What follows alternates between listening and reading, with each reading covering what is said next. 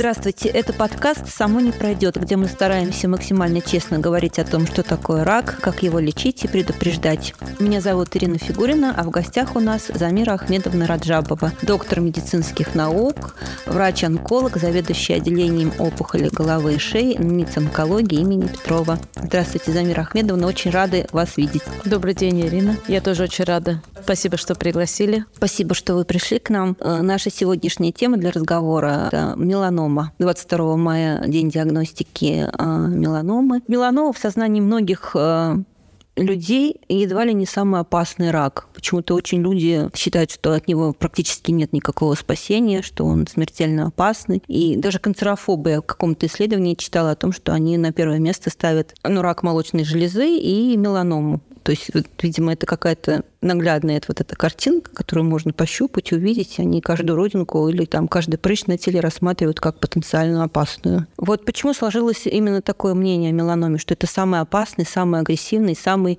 э, неизлечимый рак? На самом деле, наверное, это все таки так, потому что сама меланома кожи – опухоль, которая возникает на фоне неизмененной кожи, порой. А также бывает, когда возникает на фоне существовавшего ранее невуса. И, конечно же, э, есть ряд пациентов, которые даже категорически отказываются от удаления невусов, значит, рассказывают о том, что этот невус у них с рождения. Хотя уже явно есть признаки перерождения опухоли. Объяснение пациенту, что нужно ее удалить, они не соглашаются с этим методом лечения, потому что считают, что если дотронуться до родинки, то она будет расти и обязательно переродиться в меланом. Не знаю, какое-то такое поверье, откуда-то оно взялось, и оно вот э, до сих пор э, я часто сталкиваюсь с тем, что пациентам предлагаешь удалить образование кожи, которая э, травмируется постоянно, и э, появляется мокнуть, и есть сомнения в, именно в, в этой родинке в том, что она может быть даже и уже на этот момент может э, меняться. Но пациент пациенты, вот категорически есть такие пациенты. Почему же все-таки считается, что эта опухоль такая злая? Наверное, потому что, несмотря на то, что маленькое образование на коже, а, имеющееся, может привести к смерти, действительно может привести, это отдаленное метастазирование. Меланом может метастазировать Чаще всего, конечно, это лимфогенное метастазирование, это регионарные лимфоузлы, но, к сожалению, она может э, метастазировать гематогенно. То есть могут метастатические такие вот очаги появляться в головном мозге, в печени, в легких. Эти опухолевые узлы, они разрастаются, и пациенты могут действительно погибать именно от отдаленных метастазов. То есть от какой-то маленькой, маленького да. образования на коже да. могут да. возникать метастазы в головном мозге. Да, совершенно верно. Это не обязательно у всех, естественно. Но есть ряд пациентов, у которых когда-то была а, удалена а, какая-то родинка без гистологического заключения, там, порядка там, пяти а, лет тому назад, трех-пяти лет тому назад не обратили внимания, не было выполнено гистологическое исследование, и появилась такая шаткость походки. Такие пациенты есть, э, их немного, но они есть на самом деле. Обращаются к неврологу, назначается МРТ головного мозга, и там находят очаги в мозге. Когда делается биопсия и гистологическое заключение показывает, что это метастаз меланомы, мы все-таки пытаемся у пациента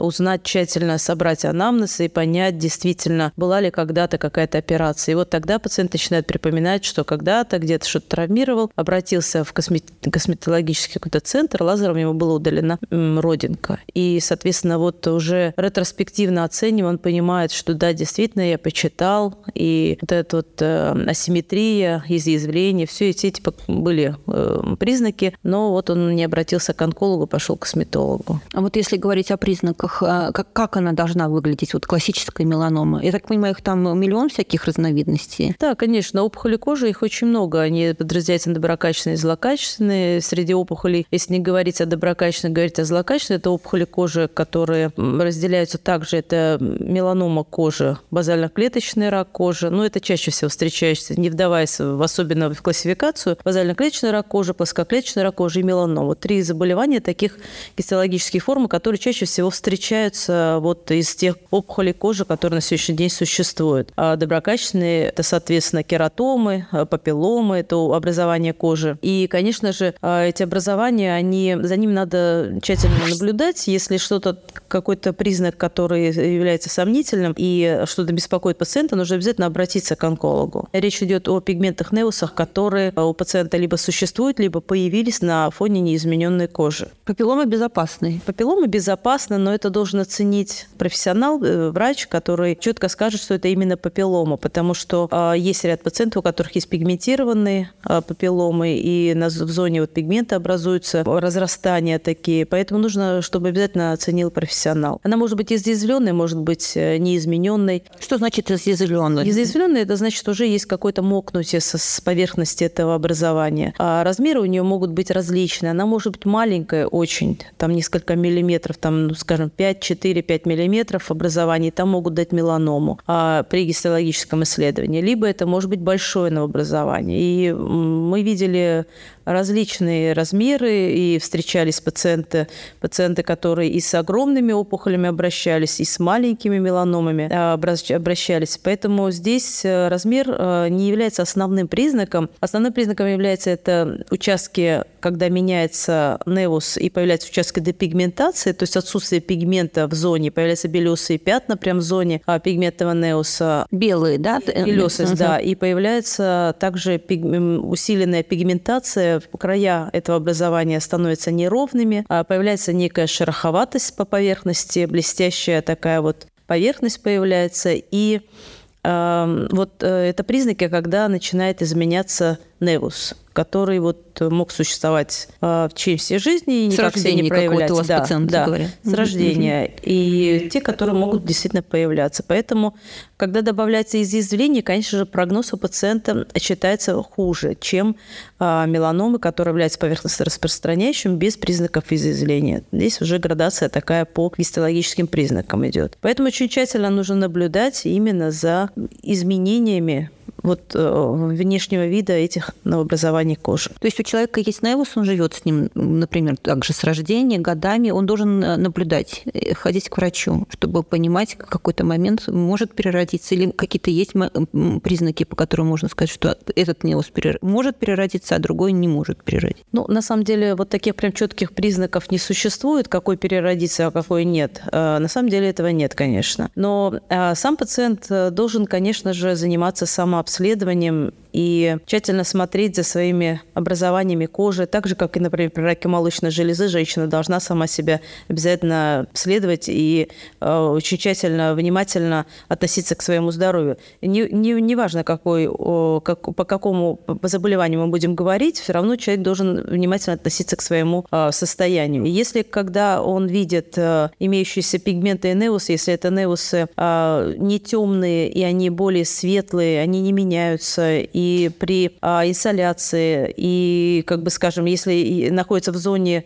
а, белья, когда происходит трение белья с этим образованием, не меняются, не изменяются, никак ничего не происходит, конечно же, а, пациенты могут сказать, да, это вот уже сто лет, и как бы они там у них находятся, и ничего страшного в этом нет. Но бывает такое, что действительно именно в, в этой зоне, там, где имеется трение и травматизация часто, там могут образовываться опухоли кожи и разрастаться они могут. Это не значит, что сразу появится меланома. Но то, что она разрастается, это как минимум нужно обратить на это внимание, обратиться к онкологу, показать образование кожи, которые есть на теле и вызывает у него опасения. И, соответственно, онколог будет решать вопрос о том, доброкачественно или это просто травматизация. Ведь а, мы также просто неизмененную кожу тоже можем травмировать. Это же не значит, что на этом фоне появится сразу опухоль. Поэтому, конечно же, нужно относиться к этому очень тщательно, но до фанатизма доходить, конечно, не стоит. Потому что искать в себе образование, когда имеются... Есть люди, которые,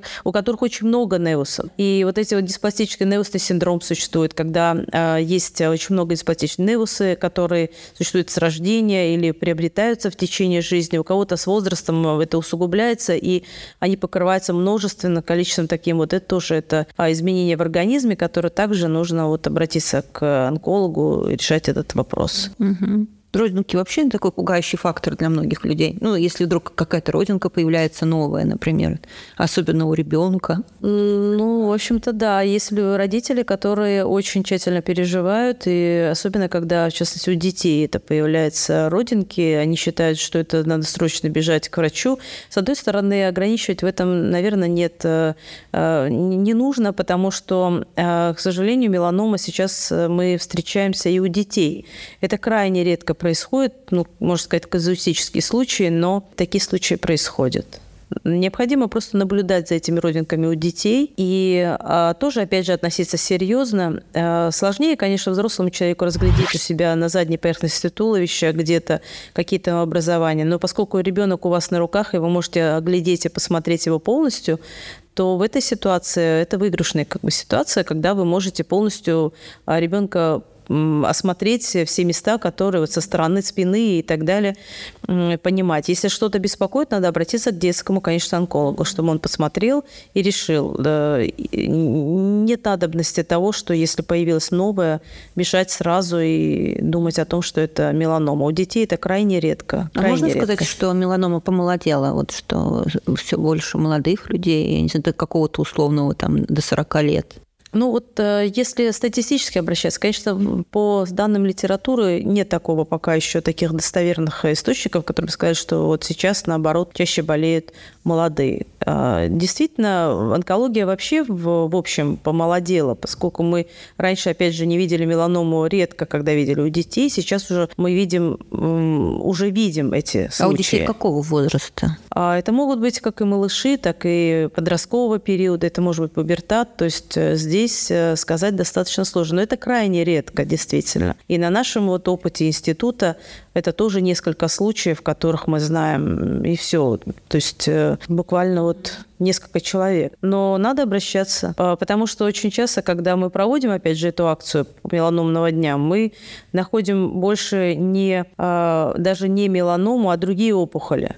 И это позволяет, такие акции, они позволяют э, выявить, обратиться, во-первых, э, человеку, так как акция, вроде как нужно пойти показаться, они приходят, когда доктор собирает анамнез и общается с этим человеком, а он задает наводящие вопросы и понимает, что какая-то проблема существует. У нас очень часто бывает так, что мы находим во время этой акции э, опухоли различных других локализаций, совершенно не относящихся к голове шеи. То есть у нас были пациенты, которых мы выявили рак кишки, рак щитовидной железы, правда, это наша локализация. И э, рак желудка был, когда пациенты рассказывали о своих жалобах, и доктор, естественно, онколог, смотря на то, что он э, проводится акция по меланоме, естественно, он а, адаптированно знает, э, э, какие нужны исследования при определенных жалобах. И поэтому в этом тоже есть какая-то, какой выигрыш э, для пациента, он может обратиться. То есть в данном случае гипердиагностика, да, в случае с меланомой, она нужна, нежели чем не нужна, да? Да, скорее всего, скорее всего, конечно, да, но опять же нельзя доходить до фанатизма, потому что каждый из нас может стать, канцерофобом, потому что когда а,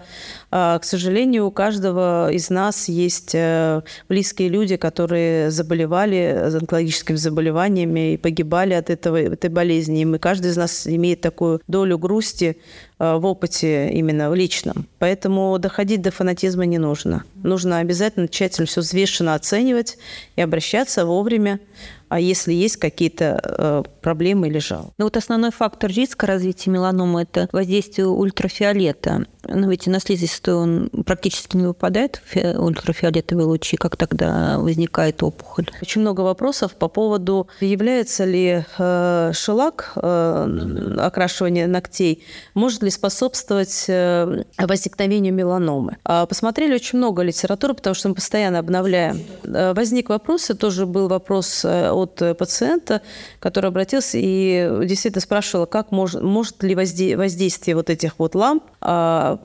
воздействие ламп привести к меланоме. И а, стали мы, э, конечно, изучать этот вопрос тщательно и стали искать литературу, может быть, есть всю иностранную литературу. Действительно, нет пока таких вот э, точных данных, но исследования проводятся, и косвенные какие-то признаки все-таки существуют. Там, то, что появляется на коже, имеется пигментное образование, и постоянно сушка ногтей в этой лампе может привести к каким-то заболеваниям кожи, и если находится на коже э, пальцев э, пигментное образование, э, может э, способствовать изменению но не приводит к меланоме. А, и сейчас как раз-таки идут исследования, два исследования идут вот э, как минимум, это которых мы вот э, знаем, а, которые как раз-таки изучают этот вопрос. Возможно, это будет где-то порядка через пару лет мы уже узнаем наверное, более точно. А исследование где? У нас в России? Нет, это не у нас в России. Mm-hmm. Это такое многоцентровое исследование, с, собрано несколько уч- таких учреждений разных стран, и э, надеюсь, что мы какую-то информацию получим тоже. Тогда вот э, по поводу слизистых вот вопрос. Э,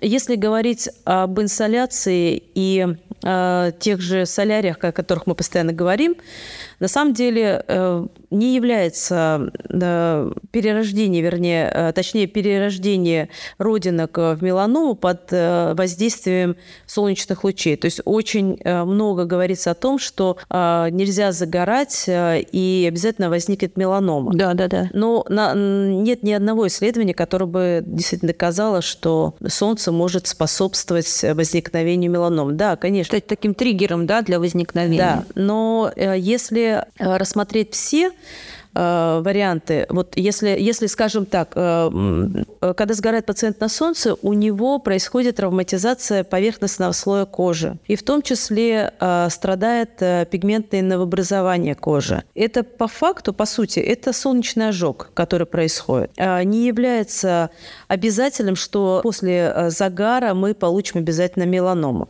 Другое дело, нежелательно вообще загорать под прямыми лучами солнца, потому что они действительно вредны.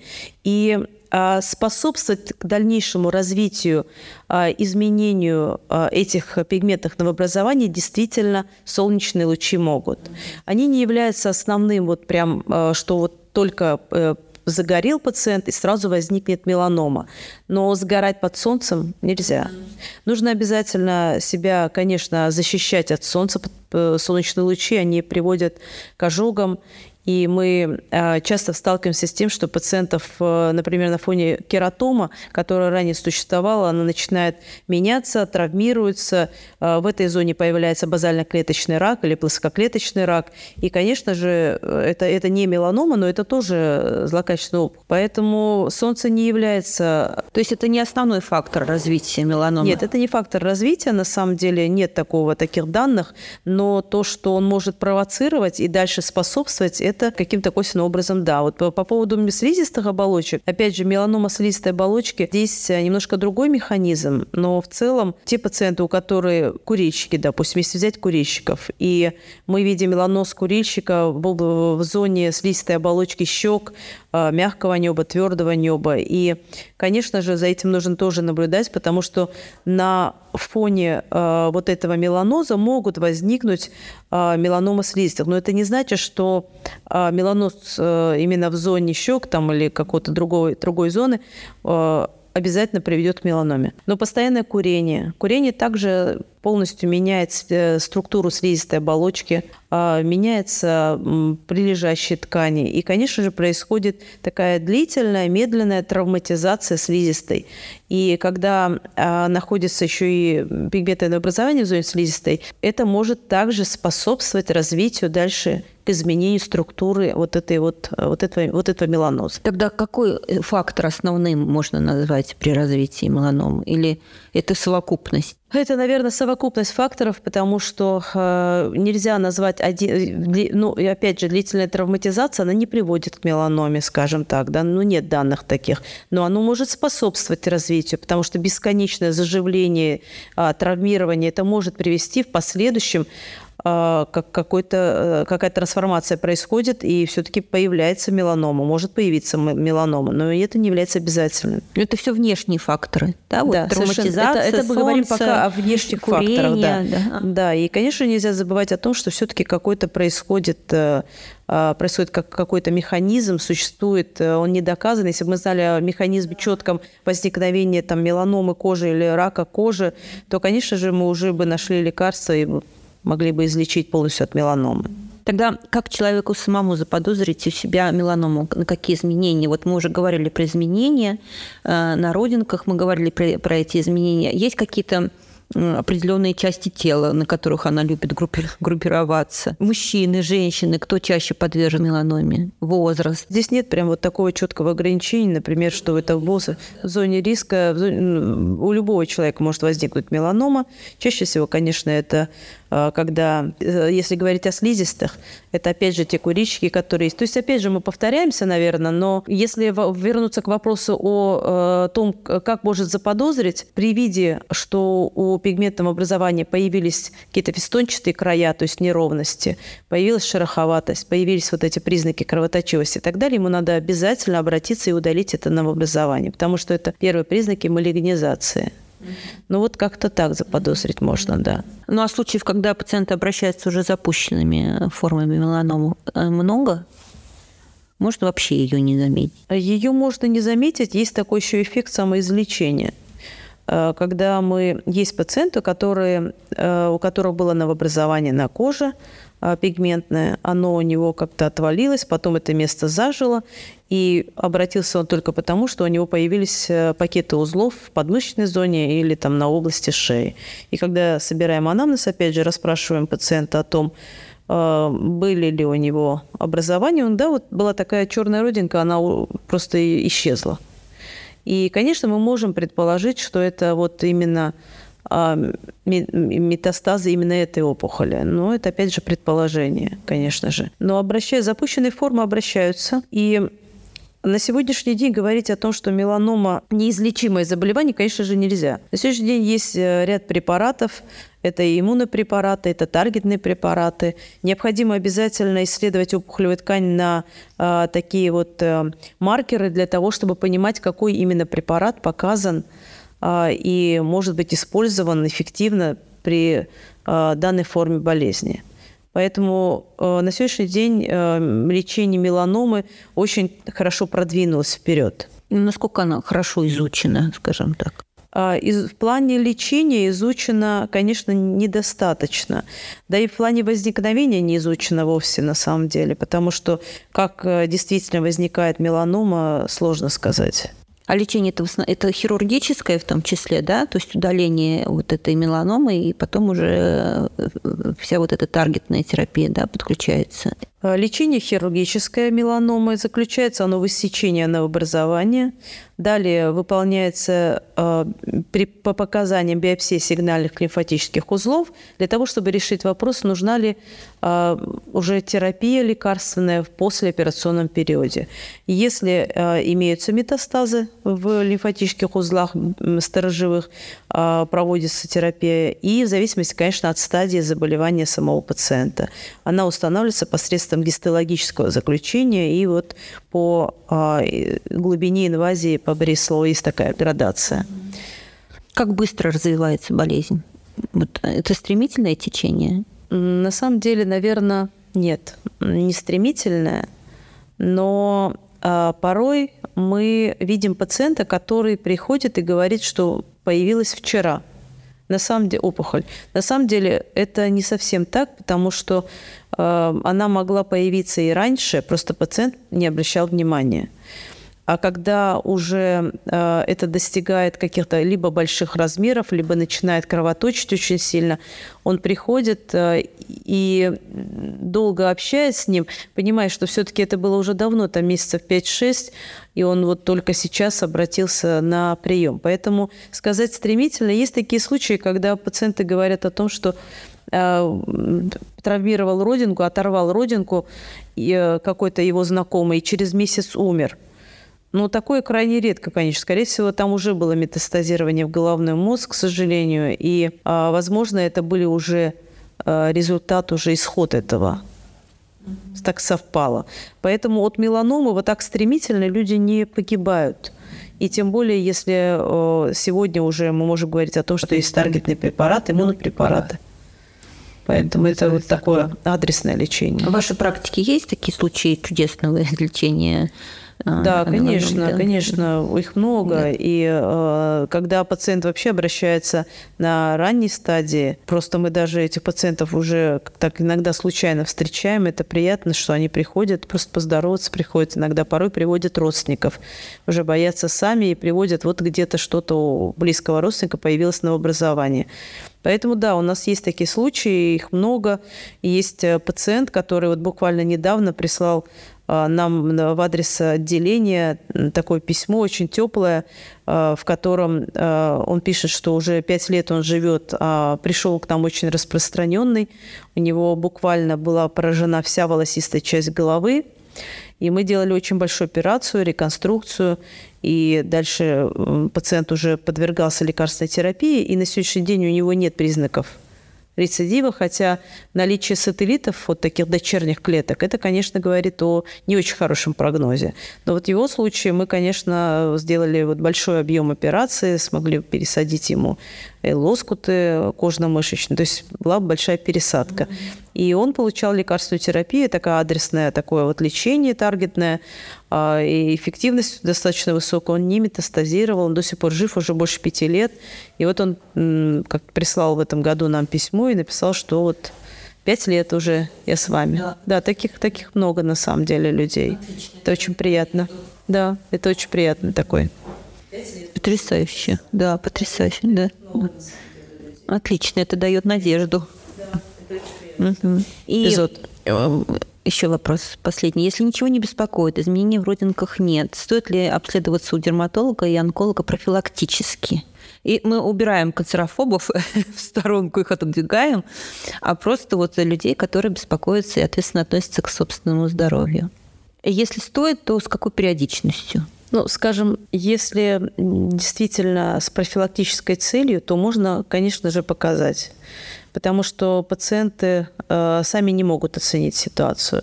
Если они хорошо разбираются в этом, что на самом деле не совсем так, поскольку они не врачи, многие из них, то э, лучше, конечно же, показаться.